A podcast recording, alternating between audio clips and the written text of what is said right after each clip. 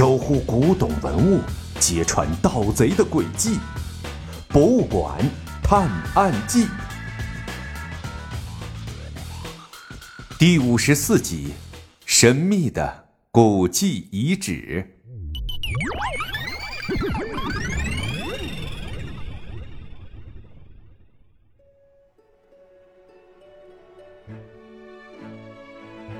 小盲道对着那张卡片翻来覆去的观看了好久，突然间，他打响了一个响指，赶紧兴冲冲的跑过去叫醒正在休眠充电的小小贤。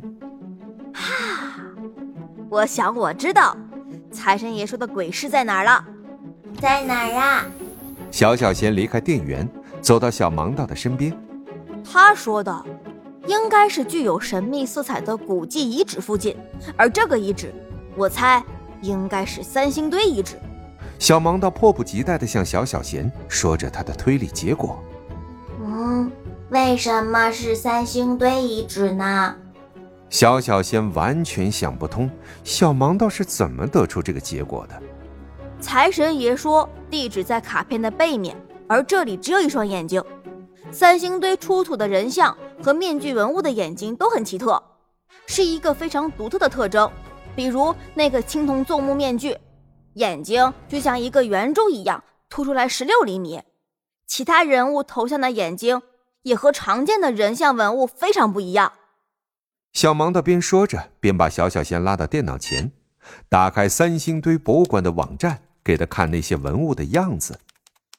嗯，仅凭一双眼睛就能有这个推论吗？小小贤眨着大眼睛。似乎对小盲道的推理还不太信服。不仅如此，三星堆虽然出土了很多文物，但却连一个字都没有，不像中原地区出土的很多青铜器上都刻有文字，这也和卡片背面没有字相呼应。小盲道稍微停顿了一下，又继续说道：“还有，就是这个鬼市，它应该是神秘又隐蔽的地下市场。”三星堆虽然是举世闻名的古迹遗址，被考古学界称为世界第九大奇迹，然而它只开发了不到百分之二，更让三星堆具有了神秘色彩。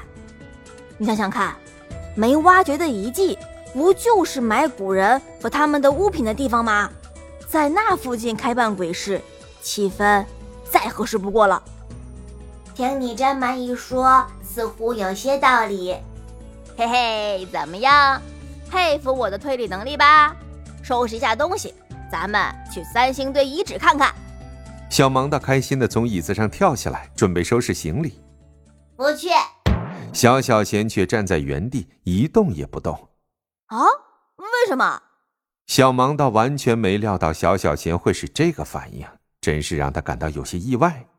鬼节去鬼市，我怕遇到鬼。你这个人工智能怎么还信这个呀？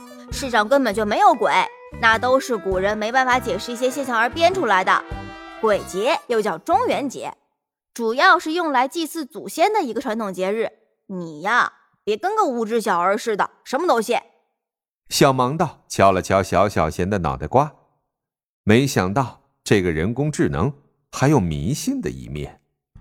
那好吧，不过都怪你们人类。编出各种吓人的故事来，每回看到鬼故事都会吓本机器宝宝一跳。小小贤跟在小盲道的身后，准备帮他收拾一些行李。就你还宝宝呢，哈哈笑死人了！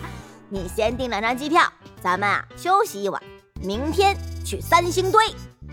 两个人一边收拾行李，一边安排第二天的行程，不知不觉。天就黑了下来。一切准备就绪后，小盲道就上床休息去了。时间过得飞快，第二天一早，小盲道吃过早饭后，带着小小贤直奔机场。半天时间不到，他们已经站在了三星堆博物馆的外面。你不是说鬼市会在没挖掘的遗迹附近吗？怎么跑到三星堆博物馆来了？小小贤站在博物馆外面看来看去，怎么都不觉得这是适合办鬼事的地方。嗨，别着急嘛，这不离约定的时间还有几天。既然来了这边，不进博物馆看看多可惜呀！而且，没准会有找到有关鬼市具体位置的线索哦。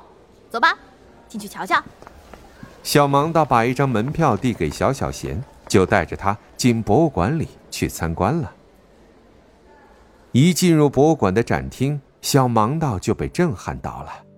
虽然之前去过很多博物馆，看过各种各样的文物，可是这里的文物造型和文化气质跟其他地方的完全不同，处处体现着一种独特感。